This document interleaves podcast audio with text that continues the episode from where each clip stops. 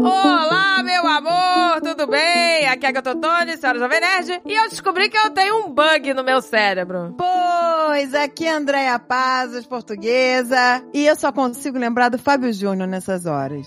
Que é que a...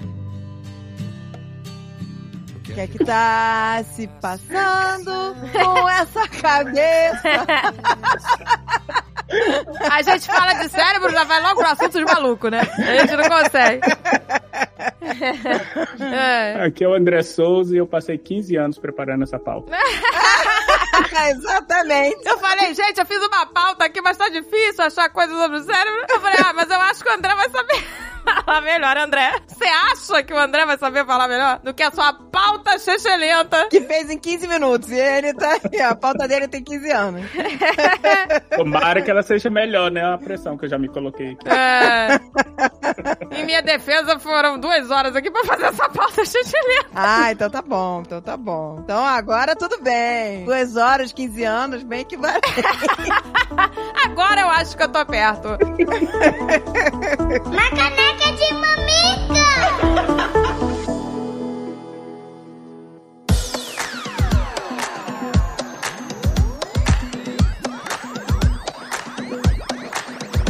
E o que temos para hoje, Jovem Nerd? Ih, olha, eu, eu, eu estou aqui Não, de novo. A gente tem se esbarrado bastante, né? eu fiz Nerd Office. Olha que delícia. Todo mundo falou que quer você mais no Nerd Office, olha. Vários comentários assim. A energia caótica, Caótica. da Agatha é maravilhosa. Chaotic good ou chaotic? Chaotic good, Ah, sempre, sempre good. Chaotic Caótico do no amor. Eu sou caótica do amor. Gostei. Ai, ai, ai. Mas olha, ainda tá rolando Black Friday do Magalu! Ai, que delícia, Black das Blacks, eu venho aqui pra falar que ainda sábado, né? Você tá no sábado, vem aqui ouvir no, no dia do lançamento. Ofertas com até 80% de desconto de tudo que você precisa. Tudo tem no Magalu. Olha aí, meu amor. Acessa lá, ó. Vai lá no app do Magalu. Tem milhares de produtos com frete grátis, meu amor. E a entrega, ó, rapidinho. Ah, o Piscou chegou, Magalu. chegou. Super rápido. Então corre pra aproveitar porque os estoques estão limitados. A Black das Blacks ainda tá valendo agora. Neste sábado, link no post. Olha aí, meu amor. Me chama que eu vou.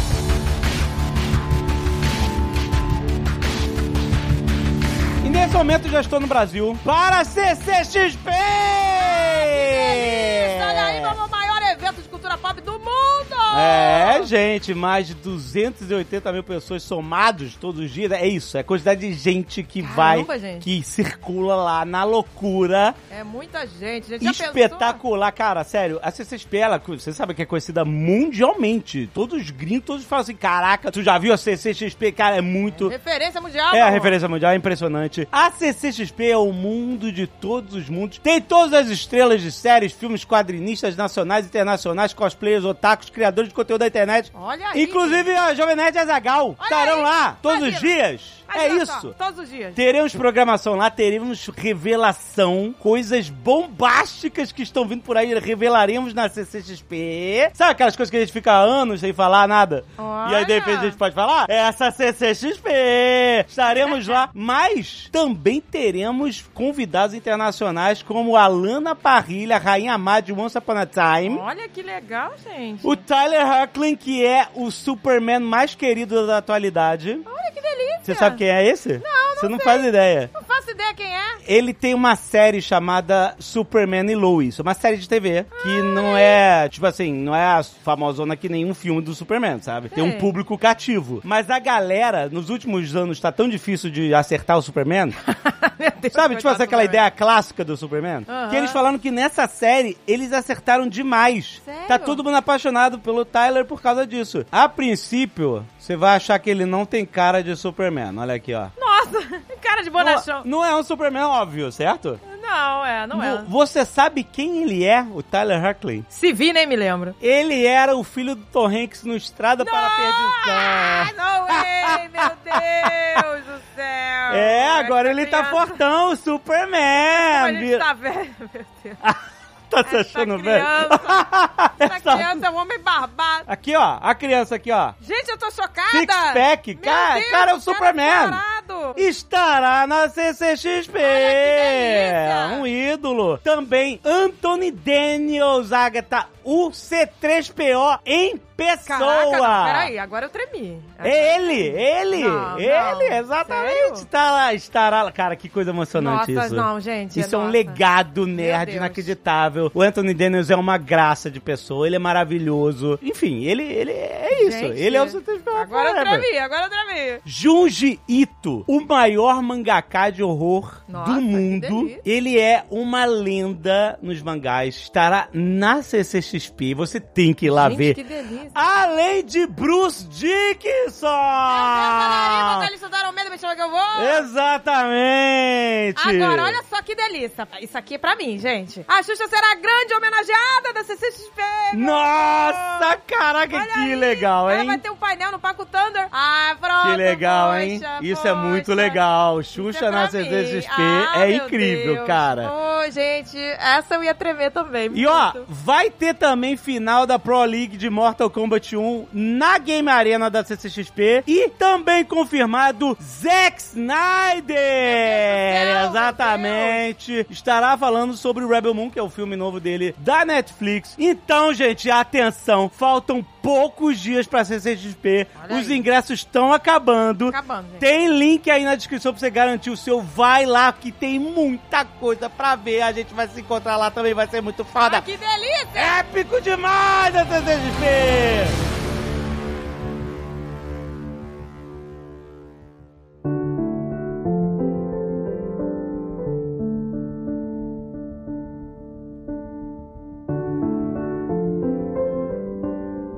Agora eu tô curioso desse bug aí no seu cérebro. O que que é? Então, gente, sabe aquele teste genético que a gente faz? Ancestralidade. É, mostra os ancestrais, que é a parte divertida, e mostra a parte útil, que é de saber se você tá mais propício a ter alguma doença, lá, lá, lá. Mas aí eles às vezes ficam atualizando lá o, o app, colocando notícias novas, né? E aí saiu lá uma notícia de que a pessoa que espirra quando olha pro sol, isso é um bug do cérebro, e eu tenho isso. Ah, André, meu cérebro é bugado? É isso? Isso é um bug? Cara, o André já tá rindo. Ele não... Sinto te informar. O app mentiu pra mim? Ô, gente, mas é um app genético lá da genética. Ah, mas só tem eu- maluco no mundo.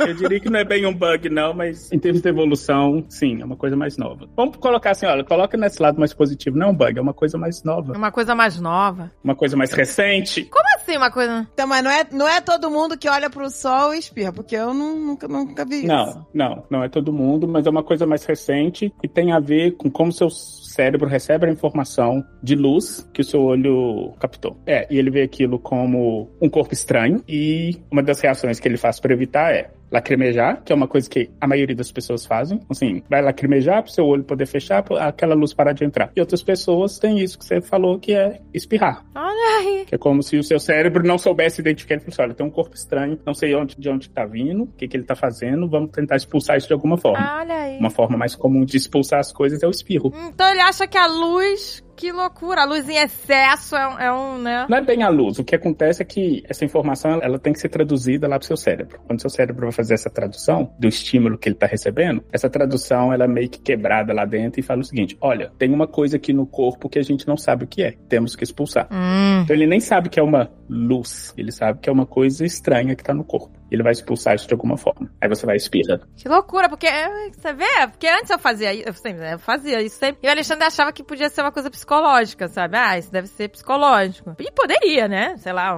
uma sugestão. Mas olha que interessante, historicamente isso é tão comum que as pessoas mais antigas, não sei se você já passou por isso, algumas pessoas você fala assim, nossa, eu tô afim de espirrar. Aí a pessoa fala assim, ah, olha pra luz. Isso, aham. Exatamente. É verdade. Bem, E funciona pra mim. e funciona exatamente pra algumas pessoas. Cara, que legal. Ah, então não é um bug. Eu, por exemplo, se eu vejo alguém bocejar, Só de você falar, eu bocejei. aí ferrou. Aí. Caraca, eu já bocejei, só porque você falou. Já percebeu que cachorro também faz isso? Não, sério? Eu já, já vi ela É. bocejando, já É, bocejei. às vezes o se você cachorro, se um bocejar perto boceja, do outro boceja. cachorro... Não, e se você bocejar perto do cachorro, pode ser que ele faça a mesma coisa. Gente, mas por que, que a gente boceja em grupo? É a suruba do, do, do, do bocejo, né? Todo...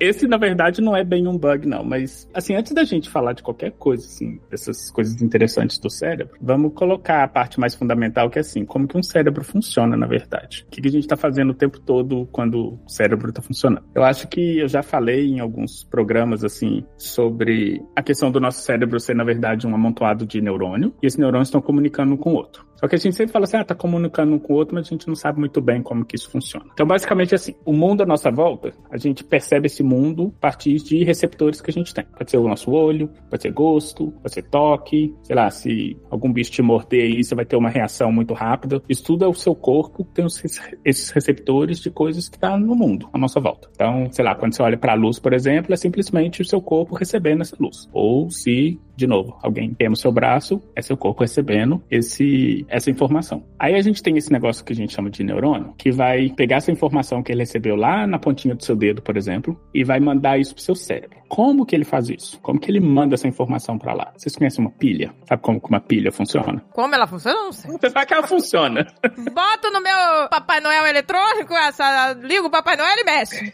É isso que ela faz pra mim. Isso. E ele mexe. Exatamente. Uma pilha nada mais é que ela tem uma energia em potencial. Ela tem um lado positivo e um lado negativo. Essas partículas positivas e negativas ficam separadas. Aí quando você coloca ela dentro do Papai Noel, essa partícula positiva vai ter um jeito de se juntar com a negativa e isso vai criar uma energia que vai fazer o seu Papai Noel mexer. É isso. O nosso cérebro funciona igualzinho. O nosso neurônio, ele tem partículas negativas dentro dele e algumas partículas positivas fora. E elas ficam separadas pela membrana da célula. Quando você queima o seu dedo, isso manda uma informação para o cérebro que abre essas membranas. Aí vai entrar um tanto de partícula positiva para dentro da célula. Isso vai criar uma energia. Essa energia vai percorrer desde a pontinha do seu dedo até lá no seu cérebro. Quando chegar lá no seu cérebro, o seu cérebro vai perceber essa informação elétrica como tem alguma coisa furando o dedo dessa pessoa. Aí ele vai mandar uma resposta de volta, usando o mesmo princípio elétrico, uma pilhazinha mudando a carga elétrica até no seu dedo e vai falar pro seu músculo assim: tira o seu dedo daí. E ele faz isso tudo tudo em questões de milissegundos. E ele está fazendo isso o tempo todo. Inclusive, isso que eu acabei de descrever corresponde a mais ou menos 40 a 50% de toda a energia que seu cérebro gasta por dia, só fazendo isso. Meu Deus, gente. Que loucura, né? É verdade que a gente tem mais neurônios do que estrelas na nossa galáxia? A gente tem muito neurônio. Lá vai com as perguntas imbecis, vamos lá. Não, não, é porque... A minha pauta é pauta de perguntas imbecis para uma pessoa inteligente.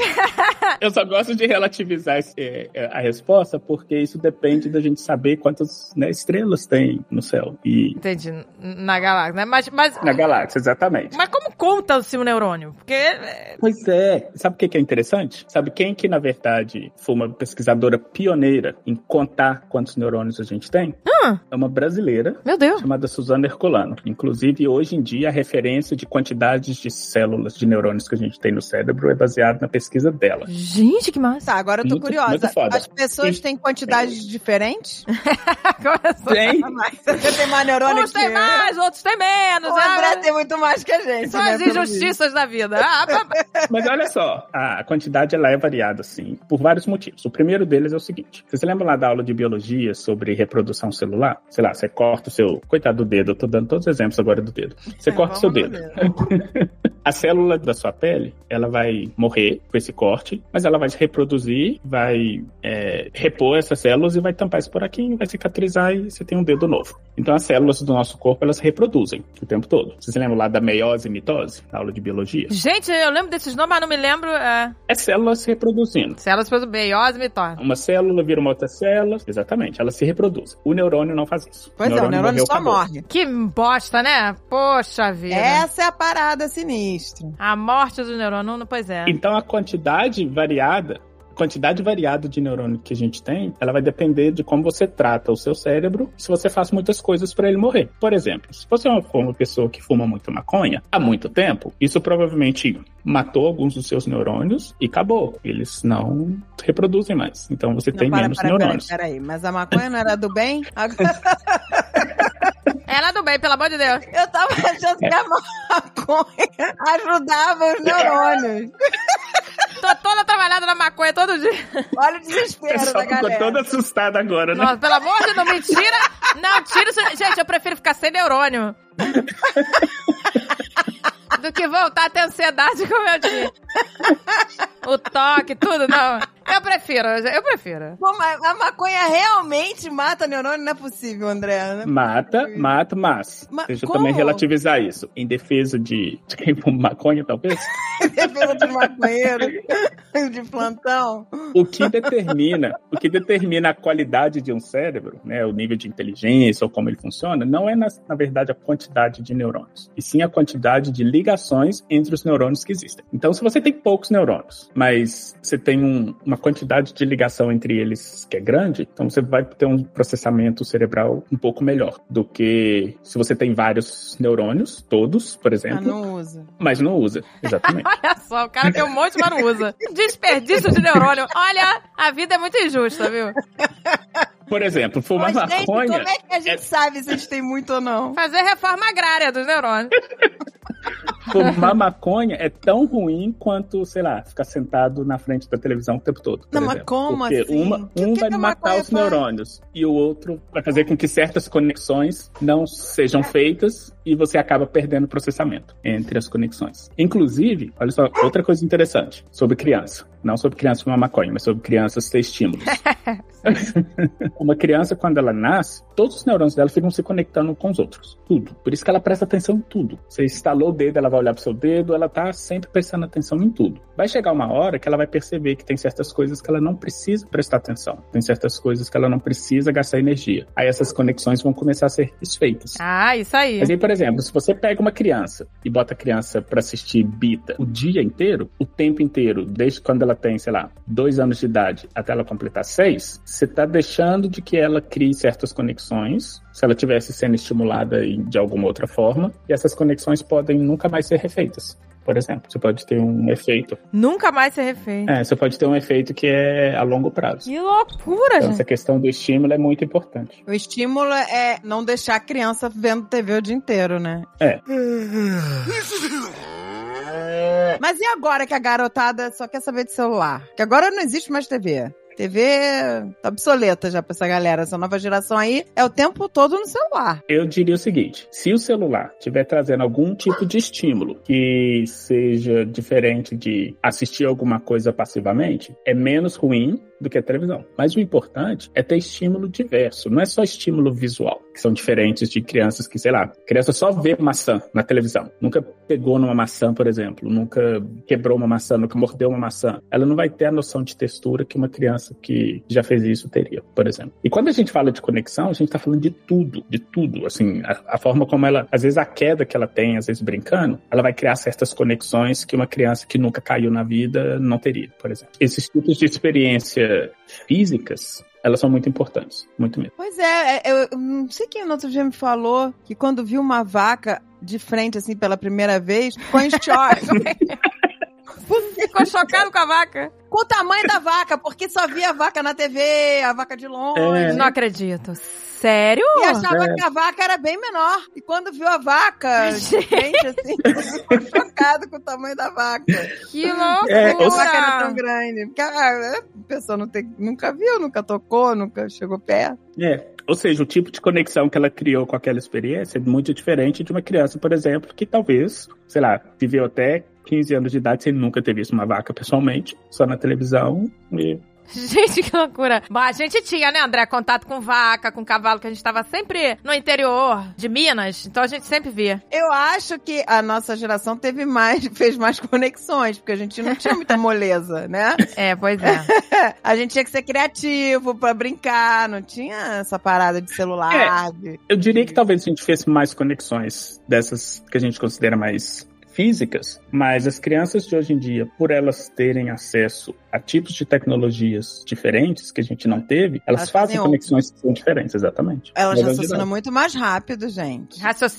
Eu fico impressionada, gente. E eu me lembro que quando a gente era criança, a gente não, não usava essa desculpa, eu sou apenas uma criança e eu não consigo fazer isso porque eu sou uma criança. A gente não usava essa desculpa. Hoje em dia eu vejo as crianças, mas eu sou só uma criança. Eu ainda não consigo isso, eu ainda não consigo aquilo, sabe? Eu fico chocada. Eu falei, gente, como que eu não usei dessa lábia quando era criança, gente? Gente. Não, e muito Como? diferenciado também. Olha só, eu fui convidado semana passada que estavam apresentando projetos de ciência. Aí eu lembrei da minha época de 11 anos. Qual que era o projeto de ciência que eu teria feito na minha época de 11 anos? Provavelmente eu teria pegado uma cartolina, desenhado o sistema solar, colocado a distância entre os planetas de uma forma, sei lá, em escala correta, e esse seria o meu projeto de ciência. Aí eu tive um encontro com um grupo de crianças de 11 anos que queriam me apresentar o projeto deles. A primeira coisa que, me deixou completamente abismado: as crianças de 11 anos fizeram uma pauta para a reunião. Sabe o que, é isso? Pauta, 11 anos de idade. Fizeram uma pauta para reunião que teriam comigo. Eu, com 11 anos de idade, não sabia nem o que era pauta. Nem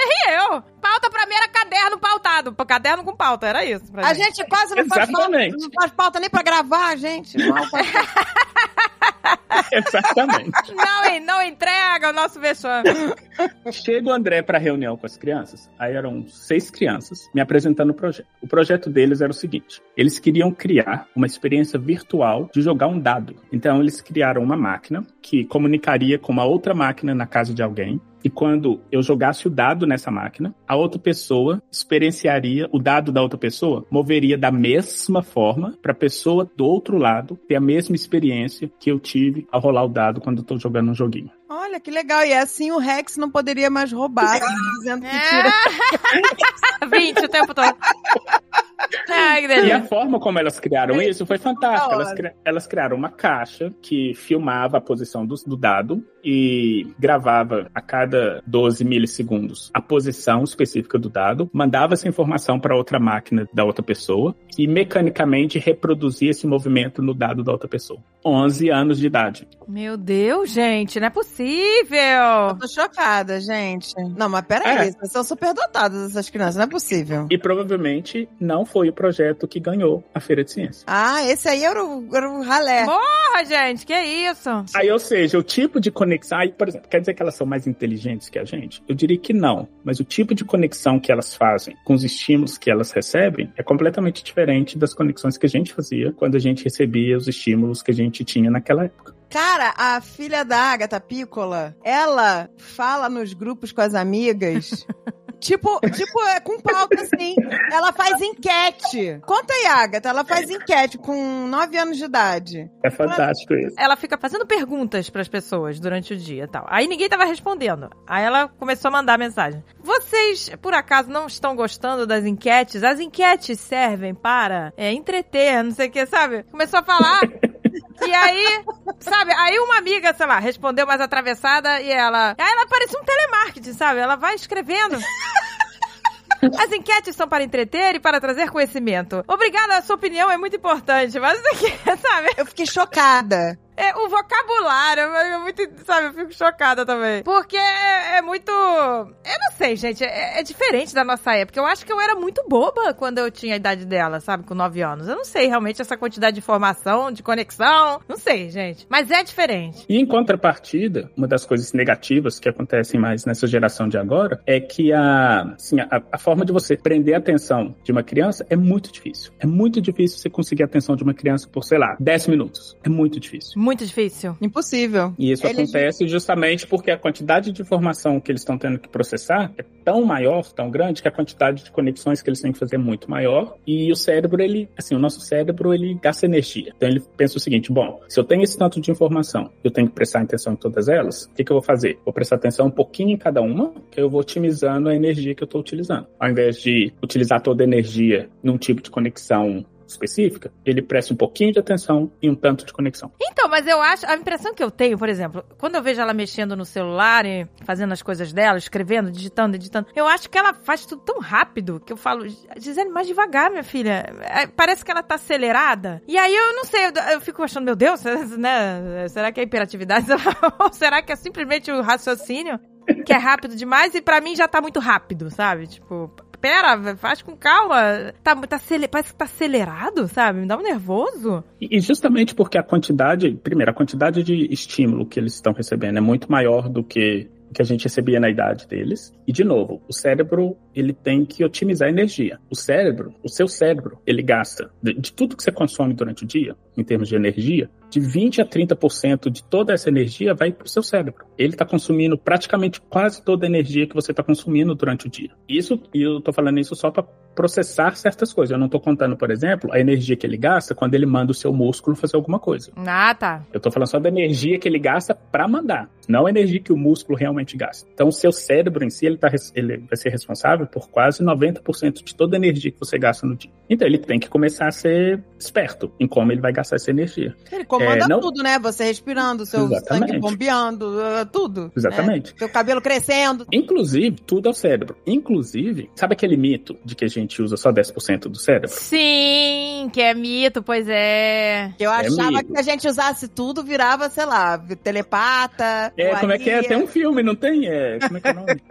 Tem da, da Scarlett Johansson, é, da Lucy, né? Lucy? Isso, isso, Lucy. Que se usa tudo, né, vira um ser de outro mundo. Mas, na verdade, esse mito de que a gente usa só 10%, ele vem dessa ideia de que o que a gente faz que é consciente, que a gente sabe que tá fazendo, talvez seja 10%. Mas o seu cérebro tá fazendo um tanto de coisa que você não faz nem ideia de que ele tá fazendo. Isso, é isso que aí que veio esse mito. O Neil deGrasse falou sobre isso. Que é, um cientista falou isso, né? É, E aí as pessoas acharam que entenderam errado e aí viralizou. Isso, porque, por exemplo, querendo ou não, quando, sei lá, eu tava conversando com a Andrea antes da gente começar a gravar aqui, ela falou que tá em Curitiba e que tá muito quente. Pro corpo dela perceber essa temperatura, pra saber que tá quente, pra ela conseguir pelo menos falar assim, olha, eu estou sentindo calor, você tem um tanto de controle no seu cérebro que tá percebendo mudanças de temperatura e tá controlando isso no seu corpo. Tá fazendo com que você comece a suar, ou que você pare de suar, ou que você queira beber água. Isso tudo não é consciente. Você não percebe, você não vem na sua memória assim, olha, o meu corpo falou que o meu nível de CO2 está baixo, deixa eu respirar mais. Você não tem isso, mas ele está fazendo isso o tempo todo. Quando você começa a respirar mais profundamente, é o seu cérebro que está mandando informação pro seu corpo falando assim, olha, você precisa de mais oxigênio no seu organismo, respira mais. E isso tudo gasta energia. Sabe aquilo que eu falei no comecinho de mandar impulso elétrico pro cérebro, voltar? Isso tudo está acontecendo mesmo quando você está dormindo. É verdade. Então o seu cérebro ele tá o tempo todo sendo utilizado, É, ele nunca desliga, né? A Nunca desliga. dorme. A gente tá, o cérebro tá lá.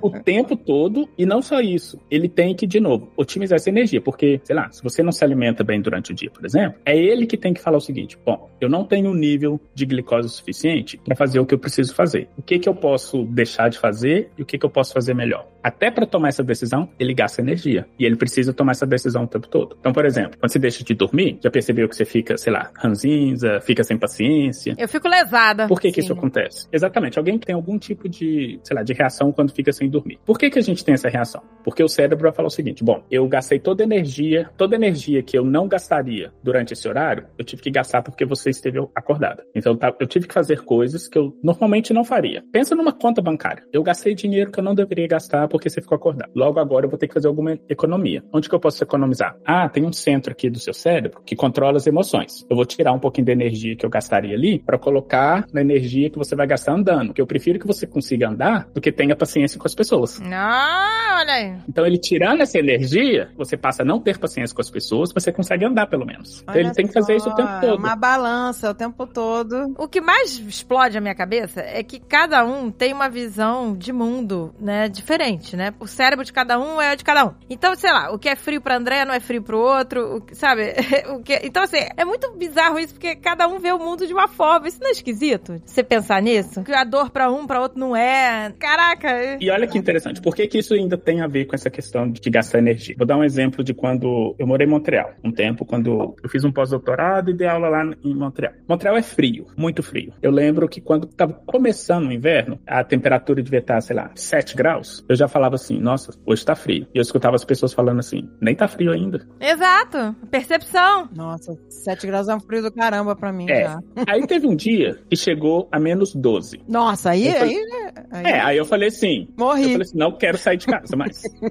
As pessoas viraram e falaram assim, olha, vai começar a fazer frio agora. Ah, agora, agora, Agora, com menos 12, olha, vai começar, hein? agora. Porra. Que chegar a menos 40, né? Canadá é sinistro, gente. Aí agora vamos pensar o que, que o seu cérebro está fazendo. Se o seu cérebro ele mora num ambiente, se ele está num ambiente em que, sei lá, 70% do ano a temperatura é baixa, ele não pode gastar muita energia preparando o seu corpo para essa temperatura muito baixa, porque senão ele vai ter que gastar uma energia muito maior a maior parte do tempo. Então o que, que ele faz? Ele vai fazer com que aqueles corpos que estão naquele ambiente se adaptem a uma temperatura um pouco mais baixa e não se alarme. É basicamente o corpo falando assim: olha, tá 12 graus. O meu corpo fala assim: porra, vamos preparar tudo aqui, porque senão você vai morrer. Ele está gastando energia. Se ele faz isso o ano inteiro, haja energia, eu vou ter que me alimentar muito mais, eu vou gastar muito mais energia. Então o que, que ele faz? Ele vai começar a adaptar o meu corpo para fazer o seguinte: olha, quando tiver menos 12, a gente não vai alarmar tanto. A gente vai fazer com que você não sinta tanto frio. Você ainda sinta frio, porque a gente tem que te proteger, mas nem tanto. Porque a gente vai adaptar o seu corpo a gastar um pouco menos de energia, esse ambiente que é o ambiente que ele tá lá o tempo todo. Então, por isso que, sei lá, uma pessoa que morou 15 anos no Canadá, menos 12 para ela é ok. Ela tá friozinha, ela talvez coloque uma blusinha de manga comprida.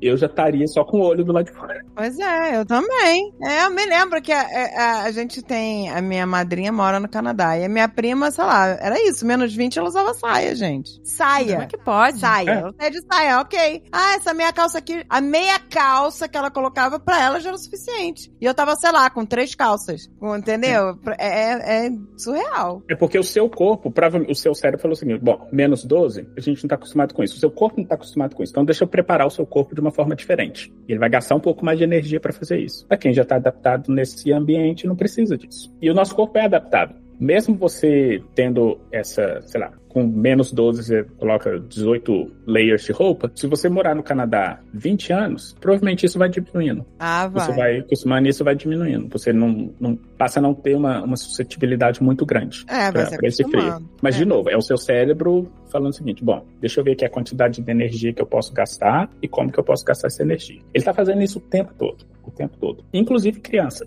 Criança está fazendo isso o tempo todo. No entanto, criança, eles, as crianças elas, elas utilizam a energia de uma forma um pouco diferenciada. Então, por isso que uma criança vai pular o dia inteiro de 7 da manhã às 7 da noite não vai parecer tão cansada, porque ela está otimizando essa energia de uma forma um pouco diferente. Primeiro porque ela tem menos processos ainda para poder tomar conta. Por exemplo, quando a gente se sente ansioso com alguma coisa, a gente gasta energia com isso. A criança não se sente ansioso com nada, então ela não gasta energia para essas coisas. É verdade, né? A energia vai para pular, para aprender como é que a perna funciona quando anda. E a gente não. Por isso que a gente, de novo, a gente vai ficando mais cansado de acordo que vai ficando mais velho, justamente por isso, porque a gente vai tendo mais coisas para se preocupar e tudo vai gastando energia. Uma coisa que é importante, talvez, talvez seja o ponto mais importante desse programa, é o seguinte: nada que o seu corpo faça é de graça. Zero. Não tem nada que você sinta o que o seu corpo faça que seja de graça. Se você tá roendo unha, se você tá ansioso, se você tá feliz, se você tá triste, tudo tem um gasto de energia. Caraca, né? Que doido, gente. A gente tá gastando energia o tempo todo. Outro dia eu tava vendo um vídeo é, com o Alexandre sobre vida, né? Vida. Coisa profunda, né? Tava vendo um vídeo sobre vida. É. Sobre vida. Não, mas não, mas não sobre, sobre vida mesmo. Vamos viver, vamos viver. Tem vida biológica. biológica, biológica.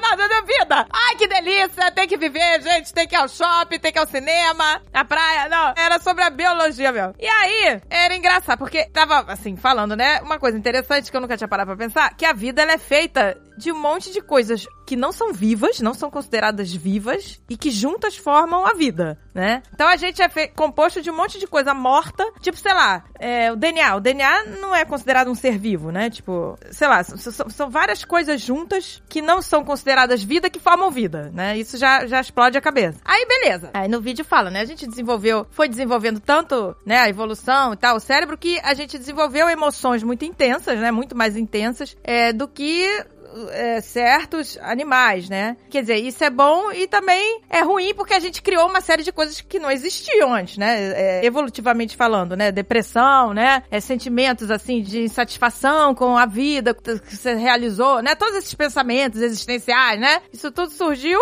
são coisas que é, não existiam antes, né? Então, ok. Aí eu fico pensando, né? Beleza. Então nós somos um monte de coisas mortas que juntas fazem coisas vivas. Aí eu fico pensando assim, agora a gente tá nesse momento aí dessa loucura de inteligência artificial, né? Eu vi um cara falando que eles compararam esse avanço, né, da inteligência artificial. Eletricidade? Com com a eletricidade, é, que seria, vai ser uma coisa que vai mudar muito, né, a nossa vida. Então eu fico pensando assim, se a máquina, né, ela também é um monte de coisas mortas que criam, né, uma coisa. E aí fala, ah, mas a diferença da gente é que nós temos a autoconsciência. O ser humano tem a autoconsciência e tal. Então assim, é isso que explode minha cabeça, porque uma máquina, né, ela tá cada vez mais avançada. Então, o que que definiria, né, um ser vivo, né? Tipo, um cérebro pensante, assim, uma, uma a máquina tem autoconsciência, é isso que, é, que difere a gente, porque a máquina, ela só junta coisas, dados e, e ela responde aquilo, né? Ela cria pensamentos e tal. Já tinha até máquina com crise existencial, né? Falando por que, que eu tô aqui, o que, que eu tô fazendo. Mas enfim, isso tudo é não é autoconsciência, né? E, então isso explode a minha cabeça. Então qual é a diferença? Em que momento a máquina vai ficar mega, sabe, inteligente e tudo, sei lá? E qual vai ser a diferença? É, eu acho que essa, para começo de conversa, essa é a discussão mais filosófica que tem dentro da inteligência artificial. Se você for olhar questões de ética em inteligência artificial ou o futuro da inteligência artificial e das máquinas, essa é a discussão mais de caráter filosófico que existe. Eu vou tentar falar de, do ponto de vista fisiológico primeiro. Isso que você falou de nosso corpo é composto de coisinhas não vivas e que juntas dá essa sensação de vida e de consciência e de viver, isso vem muito da interpretação que a gente faz das coisas e desses processos. Por exemplo, acho que todo mundo já ouviu falar um negócio chamado memória de curto prazo. Que a gente lembra de, sei lá, a gente lembra de, alguns, de algumas informações por pouco tempo. Sei lá, se alguém te dá um número de telefone, ou você anota ele rapidinho, ou você tem que ficar repetindo, porque senão você vai esquecer esse número. Aí a gente atribui isso a uma coisa que a gente chama de consciência. Olha, eu tenho que, sei lá, é, repetir esse número várias vezes, porque senão eu vou esquecer. E esquecer é uma coisa que faz parte do ser humano. O ser humano é falho, ele esquece, blá blá blá blá blá. Se a gente for olhar do ponto de vista fisiológico como isso funciona, é um processo puramente químico. E que se a gente conseguir representar esse processo puramente químico numa máquina, uma máquina vai esquecer do mesmo jeito que a gente esquece. A diferença toda é que talvez a máquina não vá se autoavaliar e falar assim: olha, que engraçado, eu esqueci isso. Como é que eu faço para não esquecer mais? Mas ela vai esquecer a informação. Então, por exemplo, se eu te der um número, eu te falo assim, vou te dar um número de telefone. O que, que vai acontecer? É, o seu ouvido vai escutar esse número, vai mandar essa informação pro seu córtex cerebral. Geralmente essa área é em cima do seu ouvido. Essa área em cima do seu ouvido vai mandar essa informação para uma região que a gente chama de hipocampo. O que, que vai acontecer lá nesse hipocampo? as células lá desse hipocampo vão liberar um negócio chamado glutamato, que vai ligar num receptorzinho, que vai abrir e vai deixar um tanto de molécula de sódio entrar na célula. Só que essa coisinha fica aberta por uns dois, três, no máximo cinco minutos. Aí ela fecha. Quando isso fechou, essa informação que você acabou de passar para aquela célula acabou, sumiu. Por isso que a gente lembra um pouco das coisas. Quando a gente tem essa memória de curto prazo, é isso que está acontecendo ali. Se eu pego esse mesmo processo e repito num robô, vai acontecer a mesma coisa. O robô vai pegar informação. Quando a portinha fechar, o robô não vai saber mais aquela informação. E ele vai esquecer. A diferença é que talvez ele não vá se autoavaliar. Do tipo assim, olha que legal, quando essa informação fica aqui pouco, eu esqueço. Então deixa eu tentar fazer alguma coisa para eu não esquecê-la mais. Só que a gente faz isso. Aqui que a gente faz? O que, que eu posso fazer para lembrar mais? Ah, eu vou começar a repetir essa, esse número. Vou ficar falando esse número 20 vezes. O que, que acontece quando a gente fala esse número 20 vezes? Sabe aquela substância que eu falei que chama glutamato? Quando eu falo o número 20 vezes, eu libero um tanto daquilo. Muito, muito, muito, muito, muito, muito. Aí aquele receptor que fica aberto dois minutos, eu passo a ter 50 deles e cada um aberto por 15 minutos. E quanto mais eu repito, mais glutamato, mais receptor, mais tempo ele fica aberto. Até que vai chegar uma hora que o seu próprio hipotálamo vai falar o seguinte: bom, se essa informação tá aqui esse tempo todo e deixou essa portinha aberta esse tempo todo, deve ser importante. Deixa eu pegar essa mesma informação e mandar lá de volta pro seu córtex cerebral. Olha aí. Sabe o que, que eu acabei de falar? Eu acabei de aprender alguma coisa. Ah, Aí essa informação vai pro seu córtex cerebral e fica lá armazenada a longo prazo. De forma que, se depois eu quiser lembrar aquela informação, eu não preciso ver aquilo de novo para poder produzir esse glutamato, para poder pegar aquela informação. O, o, hipocampo vai falar o seguinte: não, não, calma aí, eu lembro que a gente fez isso um milhão de vezes. A informação tá aqui, deixa eu te devolver ela. Eu te devolver ela, você lembrou alguma coisa. Nossa, que louco, né? Repetição. Por isso que aprendizado é repetição, né? Exatamente. Agora, você quer ver uma coisa que vai blow your mind? Vocês lembram do famoso biotônico Fontoura? Sim, porra, Lembro. claro. Sempre. Claro que lembramos. E que uma das principais substâncias do biotônico Fontoura é cálcio. Aí você pensa, tá, mas o que, que cálcio tem a ver com isso? Sabe quando a gente libera esse tanto de glutamato lá nessa região do hipocampo? Uhum. O que ele faz? Ele abre um segundo tipo de porta que deixa o cálcio entrar na célula. Ah. Aí quando o cálcio entra, o cálcio que entra lá vai se combinar com algumas proteínas e vai falar o seguinte: quer saber de uma coisa? Eu vou deixar essas portinhas sempre abertas. Vai que, né? Pronto. Ele facilita o seu aprendizado para coisas futuras. O cálcio? É. O cálcio facilita. Olha aí que delícia. Eu tomo cálcio, hein? Então, Biotônico Pontoro era bom. Era bom. Funcionava. Olha aí. Pararam de dar, gente. Pararam de dar pras crianças. Gente, mas eu tomo cálcio aí todo dia, eu tô tomando. Então as partidas estão abertas, é isso? Mas, gente, sabe o que eu acho engraçado? Porque outro dia eu vi um vídeo de. Já viu agora que eles criaram uns botões pros cachorros se comunicarem? Vi. Nossa, pois é, eu queria estar. Olha, queria falar sobre isso também, vai lá. E aí você começa com um botão, né? Sei lá, com dois botões. Sei lá, água e passear. Sei lá. Aí o cachorro, quando quer água, vai lá. É, gente, eu comprei esses botões, mas quem tá usando é minha filha. A cachorra não tá usando. Só que tem alguns cachorros que já estão usando, sei lá, 30 botões. Pra combinar Como- coisas. É, e começa a combinar. Eu no outro dia vi um vídeo de um cachorro, ele combina tantos botões que ele, ele tá praticamente falando já. Ele se comunica com a dona dele, clicando em vários botões. E aí, no o último vídeo lá que eu vi dela, é que o cachorro perguntando pra ela lá no- nos botões, por que cachorro? Ele não tá entendendo por que, que ele é um cachorro. E o cachorro tá com crise existencial, gente, porque ele aprendeu a se comunicar. Ô, gente, eu fiquei com dó do cachorro, que ele não tá gostando de ser cachorro. não, mas calma. Eu, eu sei que vídeo é esse, eu conheço, mas o Alexandre falou que já tem especialistas falando que tem que ter muito cuidado, porque Aham. ela pode estar, ela, como humana, induzindo. Sim. Ela pode estar interpretando da maneira que o humano tá fazendo e pode não ser o cachorro. Eu não sei explicar direito, mas era uma coisa assim. Eu vou dar uma- fazer uma analogia. Vocês lembram lá aqueles programas do National Geographic? Sempre passa, sei lá, um pássaro fazendo uma dança do acasalamento. Aí a narração é sempre assim. Porque ele chegou e fez a dança para a fêmea. A fêmea ignorou, virou e não ligou. E foi embora. Isso. Isso é uma interpretação nossa. A gente que interpretou que ela ignorou. É. Na verdade, o que aconteceu foi ele fez algum movimento que tem uma reação química nela e que provavelmente não teve essa reação química e ela seguiu a vida dela, porque não teve aquela reação química. Não teve uma, ah, ela viu o que ele fez, percebeu, mas não gostou dele, ignorou e foi embora. E por que que a gente faz isso? Porque a gente tem a capacidade de linguagem simbólica que outros animais não têm. Então a gente interpreta essa comunicação de uma forma simbólica. Mas uma coisa que eu queria diferenciar aqui também é o seguinte: comunicar, é, essa questão de mostrar para um outro ser o que eu quero, isso não é do ser humano. É, a abelha faz isso. É, a questão de, de comunicar alguma coisa é muito animal mesmo e é muito básica. Desses outros tipos de comunicação, é que a gente consegue fazer uma comunicação que a gente chama de simbólica. Tem um macaco que a espécie dele tem dois tipos de gritos. E eles conseguem identificar quando é um grito e quando é outro. Quando é o grito A, todos os macacos que estão lá no, no chão correm e sobem na árvore. Porque eles conseguem identificar que esse grito A é sobre um predador que está vindo por terra. Então eles conseguem subir na árvore e se proteger. Quando eles escutam o grito B, eles sabem que é um predador que está vindo voando. Então eles vão para o chão e se abaixam ou escondem dentro- embaixo de alguma coisa. Aí você pensa assim: nossa, eles são inteligentes, eles conseguem conversar. Pede para um macaco desse contar como que ele escapou de um predador ontem. Ele não consegue fazer isso. Porque no momento que ele fizer o barulhinho que representa subir na árvore, todos os macaquinhos que estão do lado dele vão subir na árvore. Eles não vão entender que ele está fazendo aquele barulhinho para contar alguma coisa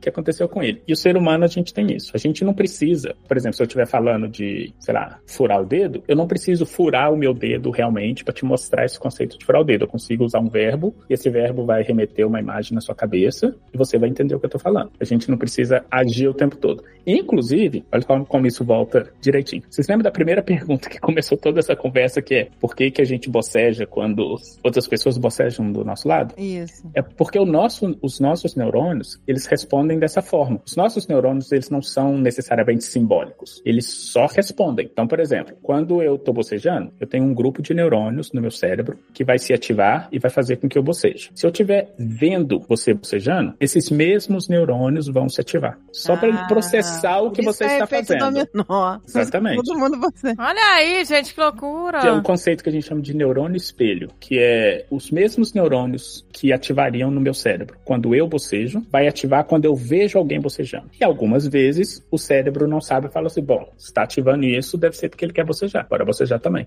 E a outra pessoa vai ter o mesmo efeito, a outra pessoa vai ter o mesmo efeito, e aí você tem o efeito cascata. Mas a gente, enquanto consciência, a gente não é assim. A gente consegue diferenciar: ah, não, peraí, esses neurônios estão sendo ativados, mas não é porque ele quer bocejar, é porque ele só está vendo alguém bocejar. Mas dentro, fisiologicamente, o nosso cérebro não consegue fazer isso. O nosso A cérebro, gente, vê, apesar. a gente vê alguém bebendo alguma Sim. coisa gelada e a gente sente vontade na mesma hora. Ai, Exatamente. É porque o seu cérebro, ele vai simplesmente reproduzir o que você sentiria quando você faz aquilo. E se for uma coisa prazerosa, ele vai mandar um sinal e falar assim, faz também, que é legal, é bom, a gente tem gente, que fazer. por isso que propaganda de bebida dá certo, hein, gente? Você tá na tua casa, aí você vê alguém lá bebendo Guaraná, feliz, comendo pipoca, você também. Gelado, cheio de gelo. Ai, que delícia. A espuma subindo. Aí pai, também quero isso.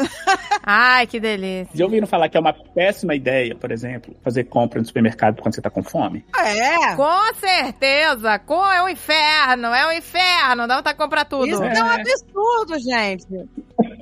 Eu já fui várias vezes com fome, é ridículo. Ridículo. Você compra muito mais. Compra muito mais. Muito mais. Tudo estimula. E simplesmente porque o seu cérebro, seguinte, você acabou, sei lá, você acabou de comer uma feijoada, sei lá, você bateu três pratos de feijoada, tomou, sei lá, 15 canecas de Coca-Cola. Então o seu cérebro falou assim, bom, não preciso mais de comida. Aí você vê uma propaganda de feijoada por um ano. Você vê uma propaganda de feijoada. O seu cérebro não vai interpretar aquela informação como, olha, é legal você comer isso, vamos comer de Não, novo. você não vai nem querer ver mais. Exato. Seu cérebro não vai interpretar aquilo da mesma forma. E é engraçado que não é tão explícito, não é? Às vezes não é o seu cérebro falando isso vai matar sua fome, mas é o cérebro falando. Isso é importante, leva. É. Isso é importante. É, pois é. Exato. Isso parece E- gostoso, né? É, Nossa, gente, é um inferno. E olha que interessante. Apesar do nosso cérebro ser um órgão extremamente, sei lá, complexo e, sei lá, fascinante, né? A gente só tá fazendo esse programa porque ele é um órgão fascinante. Ele é, ao mesmo tempo, um órgão muito rudimentar. Ele tem processamentos nele que são processamentos que a gente tinha milhões e milhões e milhões de anos atrás e ele ainda não conseguiu se adaptar para mudar isso. Então, certas respostas que a gente tem a coisas do nosso dia a dia são respostas que faziam sentido há milhões de anos atrás, não fazem tanto sentido hoje, mas o cérebro não consegue não ter essa resposta. Ele não consegue exemplo? mudar isso. Dá um exemplo. O exemplo é o seguinte: há milhões e milhões de anos atrás, quando você estava num ambiente escuro caçando, qualquer barulhinho que você escutava, o seu cérebro precisava ficar alerta para aquilo, para você se proteger. Então, se o barulhinho vinha, sei lá, do lado esquerdo, você virava logo pro lado esquerdo, o seu cérebro mandava uma informação pro seu corpo falando o seguinte: olha, eu vou aumentar o seu batimento cardíaco para poder aumentar a quantidade de oxigênio no seu corpo. Para que que eu vou fazer isso? Para você poder conseguir correr se você precisar correr. Então eu vou aumentar um pouquinho o seu batimento cardíaco, eu vou dilatar um pouquinho a sua pupila para poder entrar mais luz, para você poder ver as coisas melhor, e eu vou fazer com que você respire de uma forma um pouco mais é rápida, justamente para oxigenar todo o seu corpo, que se você precisar fugir, você consegue fazer isso. Ótimo. Então, o seu cérebro percebeu aquele perigo e preparou o seu corpo para aquele perigo. Hoje em dia, quando você vai falar em público, a mesma área do seu cérebro reconhece aquilo como um perigo. Você não vai morrer ao falar em público, mas o seu cérebro acha que sim. Então, o que, que ele vai fazer? Ele vai aumentar seu batimento cardíaco, ele vai fazer com que a sua respiração fique mais ofegante, ele vai te fazer suar mais um pouquinho, justamente porque para o seu cérebro, a mesma resposta que ele tinha milhões de anos atrás, ele vai ter hoje. Grande parte, por exemplo, da ansiedade que a gente sente hoje, que a gente acha que é desnecessário, é o seu cérebro respondendo a como ele responderia há milhões de anos atrás, para te proteger de um perigo. Mesmo não sendo um perigo que vai tirar sua vida, mas o seu cérebro não sabe disso. Ele simplesmente vê, poxa, falar em público é uma coisa que você não está acostumado. Como você não está acostumado, existe um, um risco de isso te causar algum dano. Então deixa eu preparar o seu corpo para esse dano. É, por isso que a gente, acha sente o todo. medo. A gente sente medo assistindo um filme, Exato, né? mesmo sabendo que não é real. É, Você chora, ou você berra, ou você. Sabe? O seu coração acelera, porque quando filme de terror, você se apavora. Porra, pois é. Que não, não está acontecendo ali. E não adianta, nem adianta. Por exemplo, você sabe que é de terror, você sabe que vai acontecer alguma coisa que vai te assustar, e mesmo assim você se assusta. E isso acontece porque o seu cérebro ele responde, por exemplo, se você escutou, você tá lá assistindo um filme de terror, aí o filme de terror, sei lá, vê uma bruxa entrou na frente assim de uma vez. Seu cérebro pegou aquele estímulo e respondeu. Ele não processou do tipo, ah, peraí, tem uma bruxa ali, mas calma aí. Tem um contexto aqui maior que é um filme. Como ela tá assistindo um filme, não é bem um perigo real. Então não precisa de assustar. Ele não faz isso. Essa informação vai lá pro centro que a gente chama de centro, literalmente um centro reptiliano do nosso cérebro, que é bem ancestral, e esse centro simplesmente responde, te fazendo assustar. Só depois Só depois ele vai processar essa informação. E por que, que ele faz isso? Evolutivamente faz sentido. Se você está correndo um risco real, é muito melhor você se preparar e se assustar com esse risco e sobreviver e depois processar do que você processar antes e enquanto você está processando, você morre. É lógico, exato. É, o cérebro quer que você sobreviva, gente. O cérebro quer te preservar. Quer que você sobreviva, pois é. Não quer que você se foda. Então por isso. Vai te deixar em alerta, estado de alerta. Algumas outras formas que o cérebro tem de te proteger, a depender, aí varia de pessoa para pessoa. Mas, por exemplo, já viu pessoas que, sei lá, faz xixi na calça quando se assustam? Isso aí Isso é uma é, reação. é o cérebro troll, né? Mas aí a pessoa tá no medo extremo, né? Quando a pessoa se urina, tá? É o medo extremo. E não só o medo extremo, mas é o mesmo mecanismo, porque o seu cérebro tá falando o seguinte: olha, você precisa fugir. Se a sua bexiga estiver cheia, vai ser difícil você correr. Bora esvaziar Filho da pra mãe. ficar mais fácil de você correr. Caraca, e até diarreia, né? Tem gente que tem diarreia também, porque não tem. Ah, Exatamente. gente, pelo amor de Deus, o cérebro, já pega leve. É o cérebro, ele tira tudo. Tira a tua dignidade pra te salvar. Você vai sobreviver, mas você não vai ter mais dignidade. Dignidade. Você vai correr cagado e mijado. Mas você tá vivo, gente. Mas tudo no amor. Porra, tá todo cagado, mas tudo no amor. É isso. Não importa como, você sobreviveu, ele venceu. Ele tá feliz. Mas é, gente, olha, eu tenho. Olha, eu conheço uma história recente de um cara que se mijou, porque ele. Aqui na Flórida, gente, tem acontecido muita coisa com urso, né? Porque. Aí eu também me mijaria, gente. Aí o cérebro tem razão. Então tem acontecido muito negócio com urso. Inclusive no Halloween teve. No Halloween teve um urso que invadiu uma, uma festa O e pessoal achou que era uma pessoa fantasiada? tinha gente achando que era fantasia. Quando perceberam que era um urso, foi um pega pra capar. O urso invadiu a mesa, fizeram uma mesa cheia de doces, né? E o urso tava lá comendo os doces e tinha gente achando que era fantasia.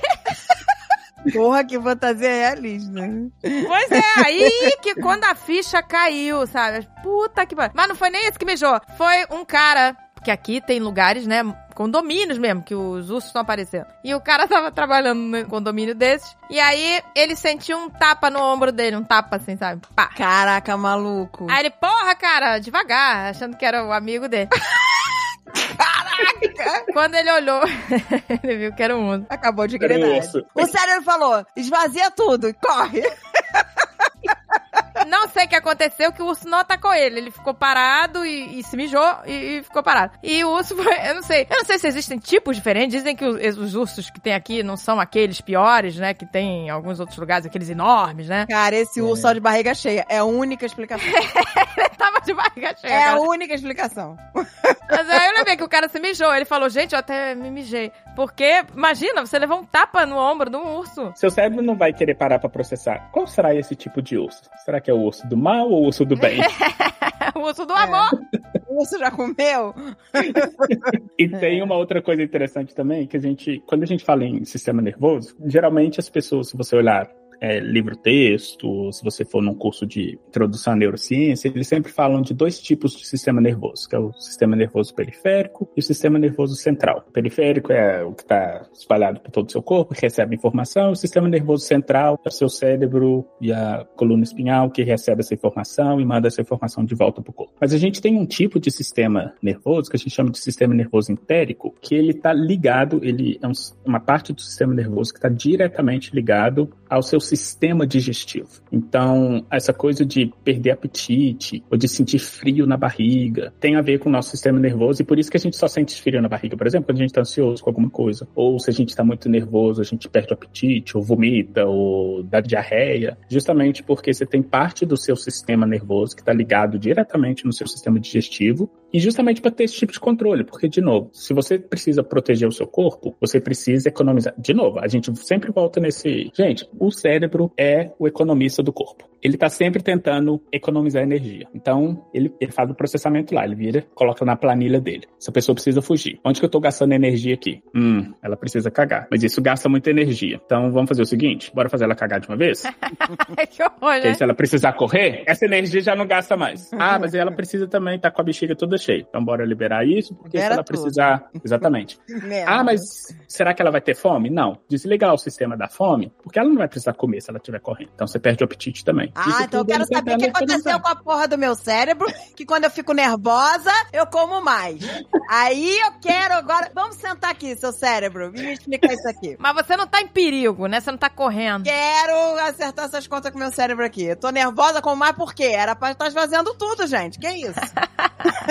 A questão toda também é a seguinte: o cérebro ele vai determinar os tipos de perigo que ele pode correr. Se for um perigo mais imediato, é porque é o seguinte: a gente tem essa noção de luta ou fuga. Já ouviram falar nisso? Você tá numa situação de perigo, o seu cérebro ele tem que decidir. Ou você luta ou você foge. Se você for lutar, você precisa concentrar energia. Se você for fugir, você precisa liberar energia para você conseguir fugir.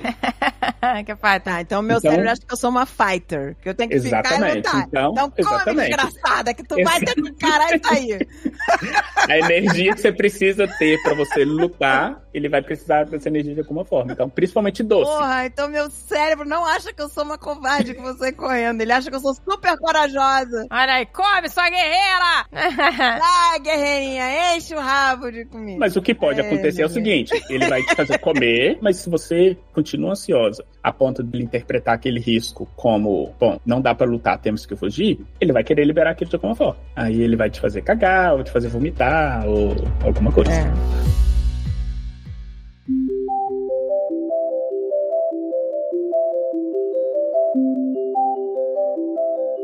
E quando o seu cérebro não percebe que seu estômago passou por uma bariátrica e tá menor e quer continuar comendo mesmo que antes? E sabe por que, que isso acontece? Já ouviram falar no membro fantasma? Pessoas que geralmente perdem um braço e continuam sentindo. É porque, assim, de novo, a gente tem um mapa no nosso cérebro que tá mandando informação pro nosso corpo inteiro. Quando você perde um membro, o mapa não se adapta em real time. Ele simplesmente não informa lá pro seu cérebro, ó, não tem um braço mais. O seu cérebro continua achando que tem um braço. Ele vai continuar mandando informação para aquilo. A mesma coisa é o seu estômago. Você diminui o seu estômago de tamanho, o seu cérebro vai continuar achando que ele tinha o mesmo tamanho. Aí quando ele percebe que não tem, vamos dar um exemplo antes da bariátrica. O seu estômago tinha um tamanho tal, aí quando o cérebro interpretava, geralmente até por peso mesmo, ele identifica, olha, tem um, um certo peso aqui, tá um pouquinho a mais do que deveria. Aí ele manda uma informação lá pro seu cérebro e fala o seguinte, olha, tem alguma coisa a mais. Seu cérebro faz o seguinte, bom, vamos tentar liberar alguma coisa. Aí ele manda uma informação, ou para o seu estômago contrair, mandar isso de volta para cima,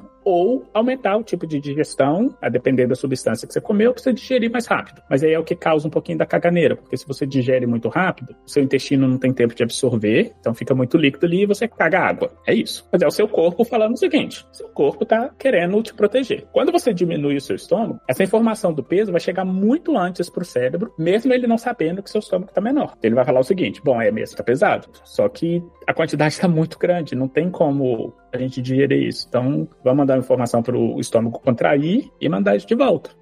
Pra ele voltar ao equilíbrio do peso dele normal. Até ele começar a falar o seguinte: Nossa, toda vez que ela come essa quantidade, tá chegando essa informação pra mim que eu tenho que mandar isso voltar. Então, deixa eu remapear o tamanho do estômago para que essa informação não tenha que ser mandada o tempo todo. Por quê? Porque eu preciso economizar energia, não dá para eu ficar mandando essa informação o tempo todo. Aí ele vai se adaptar, mas isso toma tempo. Nosso cérebro é muito devagar para se adaptar a algumas coisas. Muito devagar. Ué, então quer dizer que a pessoa que come muito rápido, ela pode ter mais caganeira, é isso? Ou alguma coisa assim, não? Depende, depende da quantidade, depende da quantidade. Mas comer muito rápido acaba que a sua absorção vai ficar deficitária e sim, você pode ter mais caganeira sim. Olha aí, gente. Porque o seu corpo não vai conseguir absorver o que precisa absorver na quantidade que precisa absorver. Então coma mais devagar, então. A parada é que até hoje eu vou em restaurante, como além do que eu posso, e daqui a pouquinho tá voltando tudo, que o cérebro fala, não cabe! É, olha aí, olha aí. Essa semana. Essa semana eu fui comer num restaurante indiano que eu amo. E eu sei. Aí é aquela parada. Eu sei que eu, se eu comer entrada, eu acabo ali na entrada. Não posso pedir um prato. Ou, Aí você pediu o prato. ou não como entrada e vai direto pro prato, entendeu? Você pediu os e dois. aí, que isso? Eu falei, não, vai caber, gente. Vai caber, porque eu não vou deixar de comer essa entradinha desse camarão maravilhoso. Se eu rachar o prato principal com ala, vai dar tudo certo. Eu vou rachar. Ah, não deu certo. Deu su- super certo. Deu o cérebro falando, não come! Chego em casa, tá botando tudo pra fora. Seu cérebro falou, você está errado. É, e assim, e outra coisa. Vocês lembram aquilo que eu falei que o cérebro está o tempo todo recebendo informações que a gente não tem nem noção? O peso do estômago é uma delas, mas, por exemplo, a depender do que você come, você vai ter um nível de acidez do seu estômago. Para digerir aquela comida. Só que esse nível de acidez tem que, para você ter um certo nível de acidez que não machuque seu estômago, seu cérebro precisa mandar uma informação para seu estômago falando o seguinte: olha, esse tipo de comida é uma comida mais apimentada, ou uma, uma comida que precisa de uma acidez maior para ser digerida. Deixa eu liberar uma substância aqui para meio que proteger a camada do estômago, para o ácido não corroer o estômago. Mas se você come muito rápido ou um nível de pimenta muito grande, não dá tempo do cérebro fazer essa proteção. O que, que acontece? O seu suco gástrico vai fuder com a parede do seu estômago, vai criar a famosa úlcera que a gente tem. Aí essa úlcera é simplesmente uma ferida que tá ali e, basic... e olha que, que, coisa mais filha da puta. A úlcera, o que, o que acontece é o seguinte, a, a membrana que tem essa proteção, que vai proteger o seu estômago de, desse suco gástrico, vai ser destruída. Então, mesmo que o cérebro mande uma informação falando assim, olha, proteja a parede do estômago, aquele buraquinho onde criou a úlcera não vai ser protegido. Então, você sempre vai sentir dor naquele pedacinho se você comer uma coisa que uma acidez seu estômago muito grande. Aí ele vai receber essa informação e às vezes ele vai mandar voltar. Ele vai falar assim: olha, essa comida que você comeu é muito apimentada, tá fazendo com que essa úlcera aqui doa e eu não posso deixar que isso continue. Então, bora expulsar essa comida. Aí ele expulsa a comida também. Meu Deus, gente. O corpo tá sempre lutando contra, né, pra tentar nos salvar, gente. A gente é que não colabora, a verdade é essa. E é por isso que essas sensações que a gente tem, elas são importantes porque se a gente não recebe isso, por exemplo, existem algumas doenças em que pessoas não sentem dor, por exemplo. Pois é. Os receptores de dor do corpo da pessoa não funcionam. O que que acontece? Eu passo uma faca na mão da pessoa, o receptor que deveria enviar essa informação para o cérebro falando assim, olha, faça alguma coisa para proteger, não vai fazer isso. Então você acaba ferrando o seu corpo porque ele não está se protegendo. Aí você pensa, ah tá, mas é só tomar cuidado. Então, por exemplo, eu só não brincar com faca. Tá, mas você não tem receptores de dor só do lado de fora. Você tem receptores de dor dentro do seu corpo. Exato, gente. Então, por exemplo, uma úlcera, você não saberia que você tem essa úlcera até ela perfurar o seu estômago e você ter uma infecção generalizada e morrer. Exato, Porque gente. antes disso não tem como seu corpo receber essa informação. Não, e tudo, gente, queimadura, tudo, né? A pessoa não vai sentir. É, é, cara, é sinistro isso, né? Gente, saber que isso existe, né? Faz coisa de, de filme. Uma vez eu vi um documentário falando disso, que em criança era super perigoso. Que a criança começava a roer o dedo Ai, meu e ia roendo, Deus. roendo até comer o dedo de verdade. A dor é pra proteger. Existem casos de pessoas que conseguem morder um pedaço da própria língua sem perceber que está mordendo um pedaço da própria língua quando está comendo alguma coisa. É, pois é. Essa questão dos receptores, ela é tão. A gente percebe o quanto que a gente fica debilitado. Por exemplo, você vai ao dentista, você toma uma anestesia um pouco maior que, sei lá, toma o lado esquerdo da sua boca, você não, você não consegue nem conversar direito, você não consegue soprar, você não consegue mandar um beijo. Não, porque não você vê consegue. que esse lado todo não tem controle. Você não tem controle motor sobre ele. Fica Então imagina isso generalizado. Exatamente. Imagina isso generalizado no seu corpo inteiro. Que loucura. Gente, nossa, agora você entrou nessa parte de, de, assim, de coisas, né? Síndromes ou, ou problemas, assim. Caraca, eu vi que tem um monte de coisa que eu nunca tinha ouvido falar. Tipo, coisas, assim... Por exemplo, se você tem um dano no cérebro, alguma coisa no cérebro, ele pode mudar totalmente a sua personalidade, né? A sua percepção. É aquele, é aquele cara... Phineas Gage, não é isso? De, da, da 1800, sei lá que... Isso, ele trabalhava no, no negócio de linhas férreas, teve uma explosão e entrou um, não sei como é que traduz, um rod, uma barra de ferro. Entrou uma barra de ferro, atravessou a cara dele e ele sobreviveu. Tá no museu, né? Foi de cima da cabeça, por baixo aqui, onde, né? Da boca, né? Aqui por baixo. Plum, atra... empalou, pá. E o cara sobreviveu. Sobreviveu. Mas teve distúrbio de personalidade logo após isso. Ele começou a ter. Basicamente, ele perdeu os filtros sociais. Pois é, ele ficava mega grosso, né? Tipo, estúpido e tal. E não só isso, tinha casos. Você vê ler a história dele mesmo, tinha casos dele, às vezes. Sei lá, ele começava a se masturbar na rua. Nossa senhora, gente. Caraca, tinha esse- perdeu a vergonha. A área do cérebro da vergonha. É, não tinha esse filtro. Perdeu a noção do ridículo também, né? Perdeu tudo. Gente, que loucura. Perdeu a noção. Daí vem o negócio de perder a noção. Mas olha só, antigamente, muito antigamente, quando as pessoas estavam começando a a entender como que o cérebro funciona, tinha muito essa ideia de que coisas específicas são processadas em áreas específicas do cérebro. E que se tem algum problema, é só você tirar aquela área e você resolve o problema. Hum. Então, sei lá, uma pessoa tinha. Era muito comum antigamente fazer o que eles chamavam de lobotomia, que era o seguinte: a pessoa tinha muita convulsão. Já se entendia um pouco o que era convulsão, mas achava que a convulsão era relacionada com uma área específica do cérebro. Então, o hipocampo. Então, o que, que eles faziam? Abria a cabeça da pessoa, tirava essa região, fechava e a pessoa parava de ter convulsão. Só que eles começaram a perceber que as pessoas começavam a ter outros problemas. Então, um caso famoso é um cara chamado, eles chamavam ele de HM. Ele bateu a cabeça quando ele era criança e ele tinha muita convulsão. E começou a ter muito problema para ele. Ele até saiu da escola, porque ele não conseguia se concentrar e tal. Então ele foi num médico da época, que era um médico que era reconhecido por fazer cirurgias, assim, altamente perigosas e tal. E o cara foi lá e falou assim: ah, não, a gente tem evidência de que essas convulsões são causadas por essa região que a gente chama de hipocampo. Vem cá, eu vou abrir, vou tirar e pronto. E fez isso. Tirou o hipocampo, ele parou realmente de ter convulsão. Mas ele também parou de formar memórias. Nossa. Ele não conseguia formar novas memórias, então a vida dele era o seguinte: você virava para ele e falava assim: Oi, prazer, meu nome é André. Ele, ah, prazer, meu nome é HM. Cinco minutos depois, ele, quem é você? Aí eu falava, prazer, André. Ele, ah, prazer, meu nome é HM. Cinco minutos depois, a mesma coisa. A memória é de curto prazo, não é isso? Ele, na verdade, ele perdeu a capacidade de criar memórias de longo prazo. Lembra aquilo que eu falei antes do glutamato, que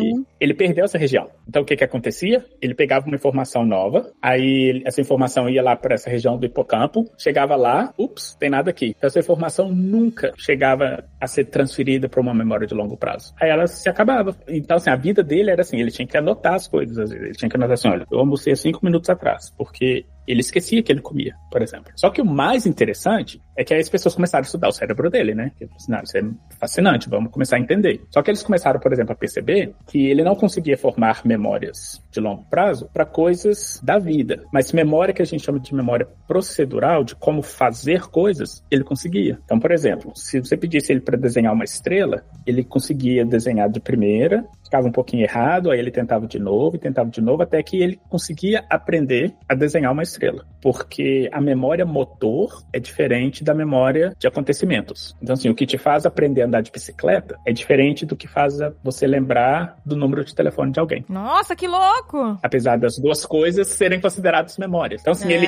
ele, ele aprendia as coisas, principalmente coisa motora. Se você ensinasse ele a fazer origami, ele aprendia a fazer e não esquecia como fazer origami. Mas se você perguntasse pra ele quando ele aprendeu, ele esquecia de a cada cinco minutos que ele aprendeu a fazer origami. Que louco! É bem louco. Eu vi outra síndrome aqui que a pessoa tinha. São pessoas que fizeram, uma, sei lá, um estudo e, e viram que eram pessoas que tinham umas lesões em algumas áreas do cérebro. E essa pessoa, ela achava que todo mundo era impostor. Tipo, você não é o André, você é um invasor de corpos que tomou a forma do André. Sabe? Achava que todo mundo era um impostor. Esse tipo de síndrome, elas são um pouquinho mais complexas porque elas envolvem informação de várias partes específicas, tanto de memória quanto de é, informação visual, de informação auditiva. A gente tem um centro no nosso cérebro, que é um centro onde tudo que a gente recebe de informação passa por esse centro, é integrado e volta para o todo. Então, por exemplo, a informação auditiva que a gente recebe, ela vem de um lugar, a informação visual que a gente recebe vem de outro, isso vai para um centro que é combinado, aí que você fala, olha, tá mexendo a boca desse jeito e soltando esse som. Logo, combinei essa informação e manda essa informação de volta. Se você tem algum problema nessa combinação,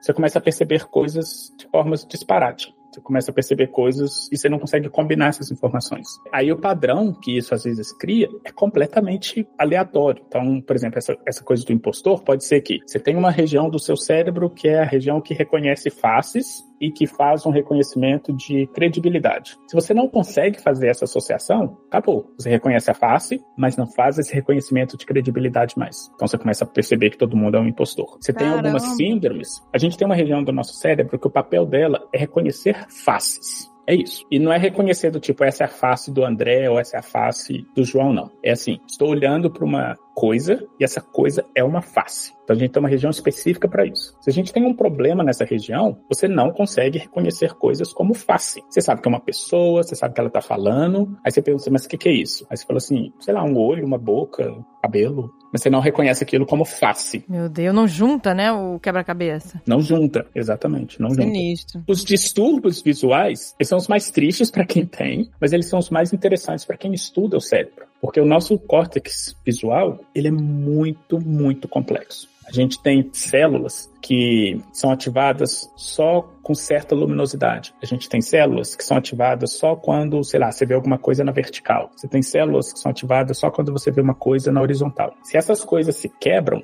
aí você consegue, sei lá, eu desenho uma, um H, aí eu te pergunto assim, que, que é isso? Aí você fala assim, duas linhas paralelas. Porque você não vê a linha horizontal. Caraca, cara. Aliás, você vê a linha horizontal, mas você não processa essa linha horizontal para colocar essa informação junta e falar assim, isso é uma letra H. Aí você vai e deita essa letra H e fala assim, o que, que você está vendo? Aí você fala assim, um traço. Porque você já passa a não perceber mais as duas linhas horizontais e só a linha vertical. Pois é, então essa síndrome, que é, que é do impostor, tem uma outra também, que é a síndrome, que aí é o contrário, você acha que todos os estranhos, as pessoas estranhas são familiares seus Conhecidas. conhecidas, entendeu? Tipo, qualquer estranho é uma pessoa que você conhece. Não é louco também? E, de novo, o mesmo tipo de combinação de informação. Provavelmente, assim, de novo, eu não conheço a fisiologia desses distúrbios, até porque esses distúrbios são raros. Não são aquela coisa que a gente encontra, sei lá, em 10% da população. Então, às vezes, você encontra uma ou duas pessoas que têm isso de uma forma muito proeminente e é difícil estudar o cérebro delas. Mas a gente tem algumas suposições do que pode estar acontecendo. E uma delas, para esse tipo de síndrome, é que você tem, de novo, lá nesse centro das emoções, uma área que vai te falar quem você pode confiar ou não. E isso tem que ser combinado com várias outras informações. Se você não consegue fazer essa combinação, é como se o seu cérebro estivesse mandando padrão assim, ó, confia, confia, confia, confia, confia. Cara, que louco, você vê? E você não consegue fazer essa distinção mais. Caraca, gente. Ai, gente, que máquina complexa, hein?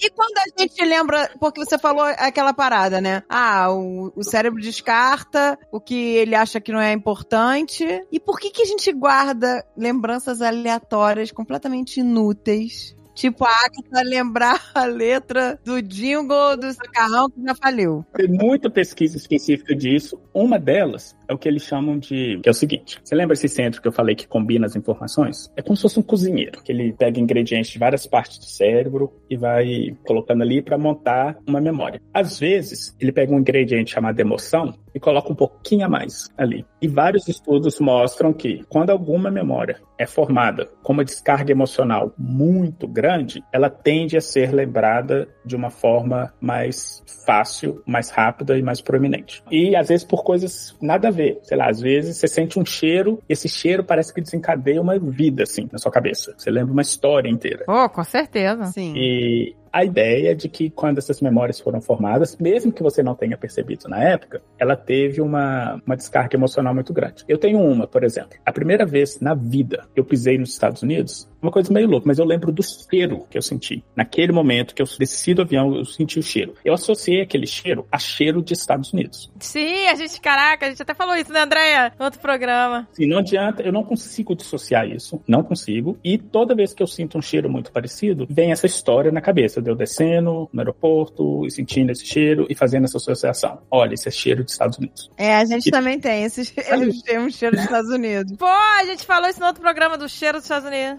O David outra vez ficou quatro meses no Brasil. Quando ele entrou em casa, ele abriu a porta e falou: A nossa casa tem cheiro dos Estados Unidos. É.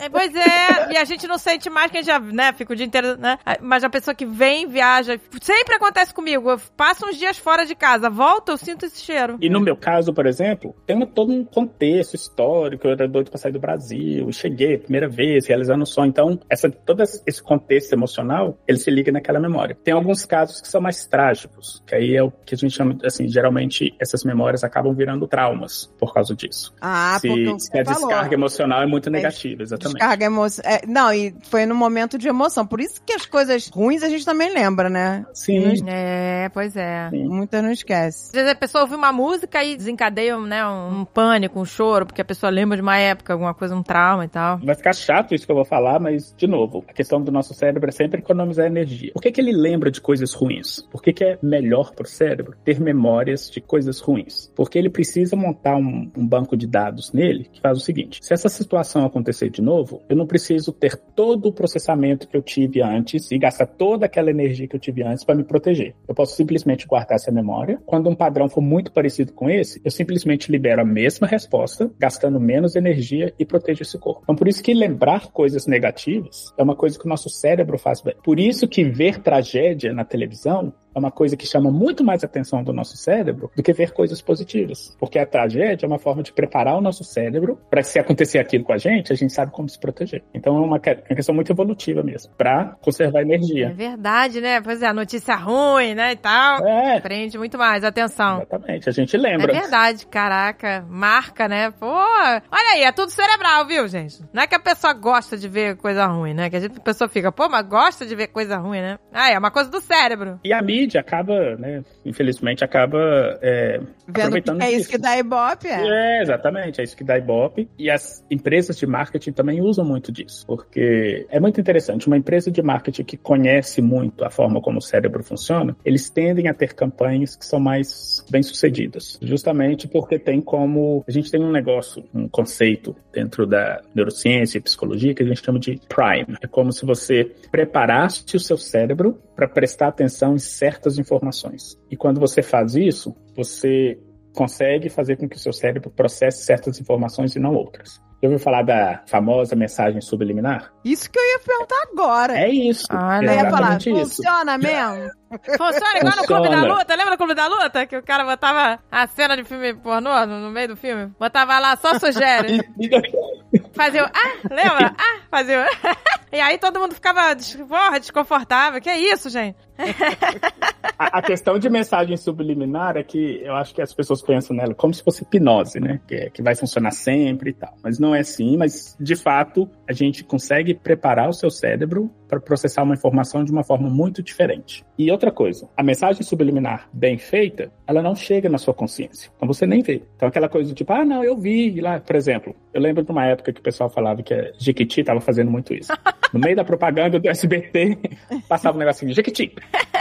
Isso tinha, não tinha? Peraí, Jequiti, eu lembro disso. É, exatamente. Eu lembro, eu tava, não sei o que, Jequiti. Aí aparecia rapidinho assim, Jequiti. É, a partir do momento que você viu e processou, não é mensagem subliminar mais. Ah, então não era subliminar o Jequiti. Caraca. Não, Ah, porque su- a mensagem subliminar, por exemplo, quando a gente faz estudos com mensagem subliminar, a gente tem alguns aplicativos que a gente consegue mostrar um estímulo tão rápido que aquela informação não chega na sua consciência. Você nem sabe que você viu aquela informação. Ué, mas aí faz efeito? Tipo, você não sabe que viu? Faz efeito, faz efeito, exatamente. Porque aí que tá. Como o nosso cérebro, é aquilo que eu tava falando, como o nosso cérebro age de forma muito automática, as coisas que ele faz, ele não precisa que necessariamente chegue à sua consciência. O que ele precisa que chegue à sua consciência é coisa que ele precisa que você haja para ele se proteger. Então, por exemplo, se alguém, sei lá, cutucar suas costas com uma faca, ele precisa que você mova e saia de perto daquilo. Então, ele vai trazer aquilo para sua consciência e vai falar assim: sai daí. Mas, por exemplo, se o nível de oxigênio começa a baixar, ele não precisa necessariamente te avisar isso conscientemente. Ele pode simplesmente fazer alguma coisa no seu corpo para que seu corpo responda para essa falta de oxigênio. Então a questão da mensagem subliminar é muito isso. Ele recebe aquela informação, o cérebro processa, o cérebro registra, mas não chega a mandar para sua consciência. Mas como ele registra, ele prepara o resto do seu cérebro para responder a certas informações com base naquilo que ele recebeu. Gente, mas que loucura. Então quer dizer que a mensagem subliminar de verdade você não vê? Não. Mas ela, é possível fazer isso num filme? Você tá vendo um filme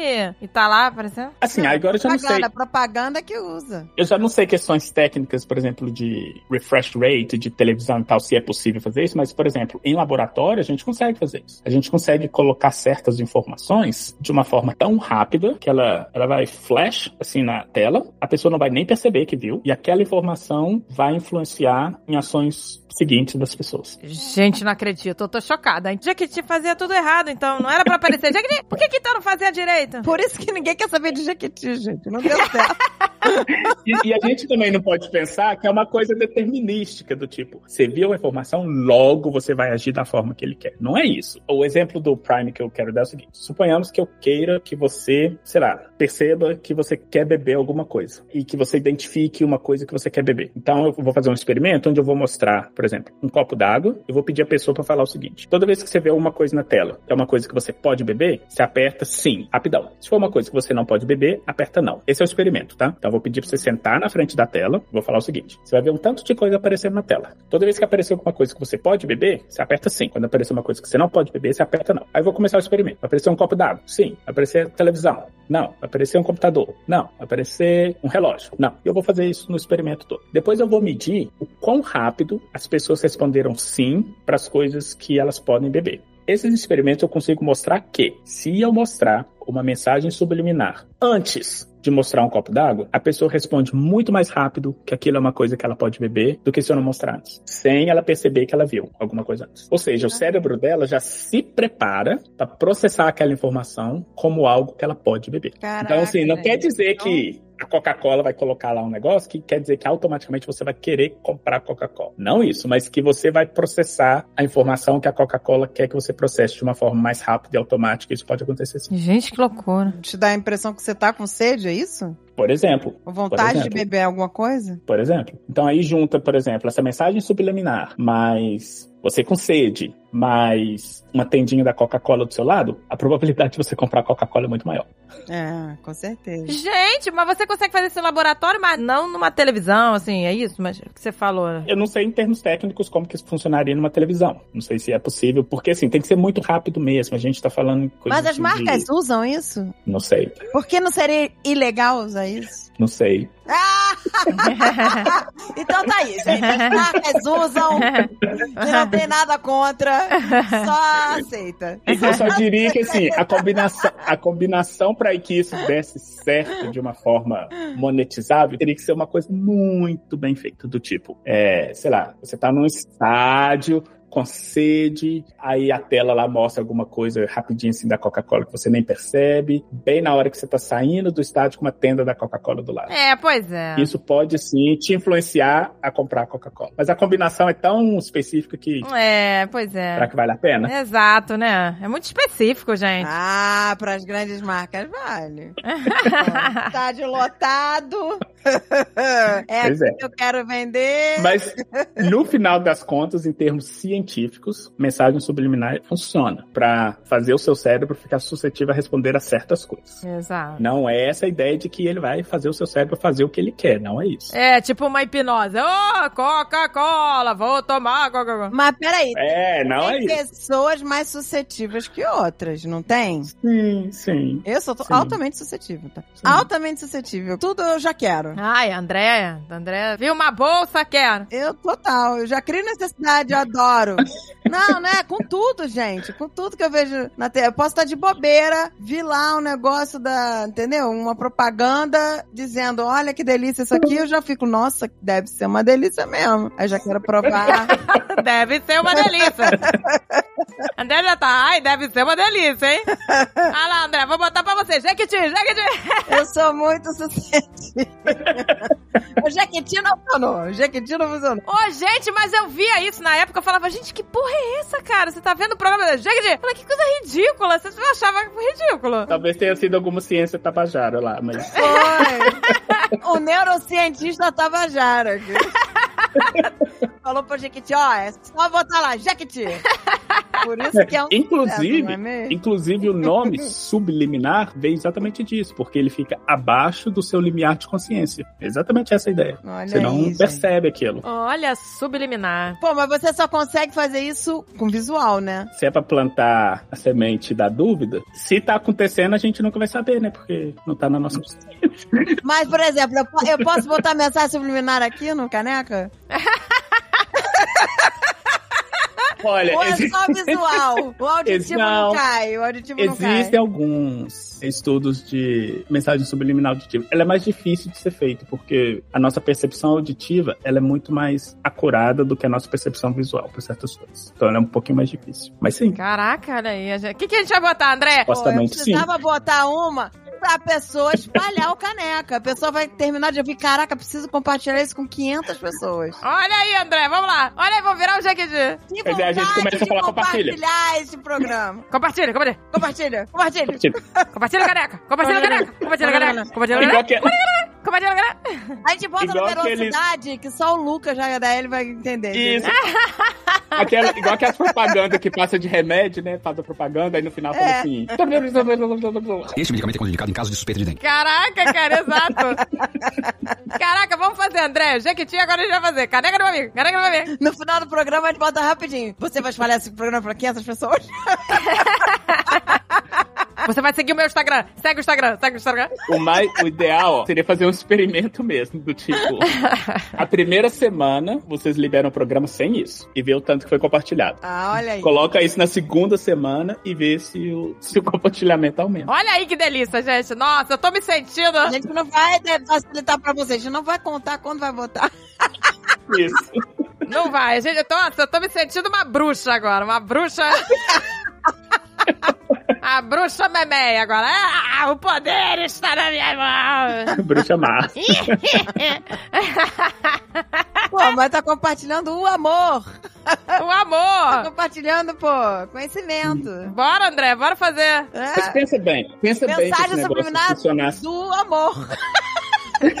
mas tudo amor. Tô invadindo a sua mente, mas tudo no amor. Tô invadindo a sua privacidade, sua mente. Botando o que eu quiser aí. Pode botar até um credo que delícia. Credo que delícia. Mas tudo Pensa bem, se fosse tão efetivo, se fosse tão efetivo assim, olha o tanto de coisa boa que a gente poderia fazer no mundo, só jogando mensagem subliminar pras pessoas. Pois é, mensagem do amor. Pois é, gente. Cultive o amor. Exatamente. Olha o amor, tolerância, Exata. respeito. Começa a espalhar na casa umas coisas assim, né, pras crianças. Limpa seu quarto, limpa seu quarto, escove bem, escove bem. Caraca! Livre agora? Livre agora? Livre agora? Pô, gente, tinha que ter, né? Tipo um Alexa das mensagens subliminares. Caraca, Alexa subliminar, que horror.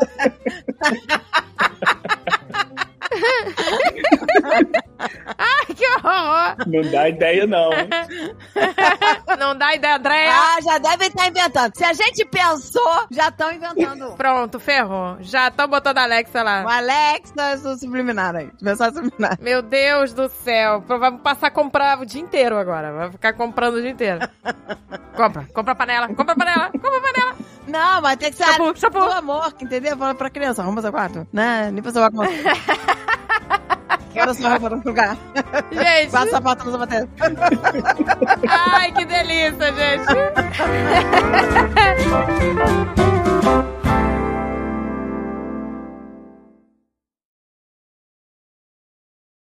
Este podcast foi editado por Radiofobia, podcast e multimídia.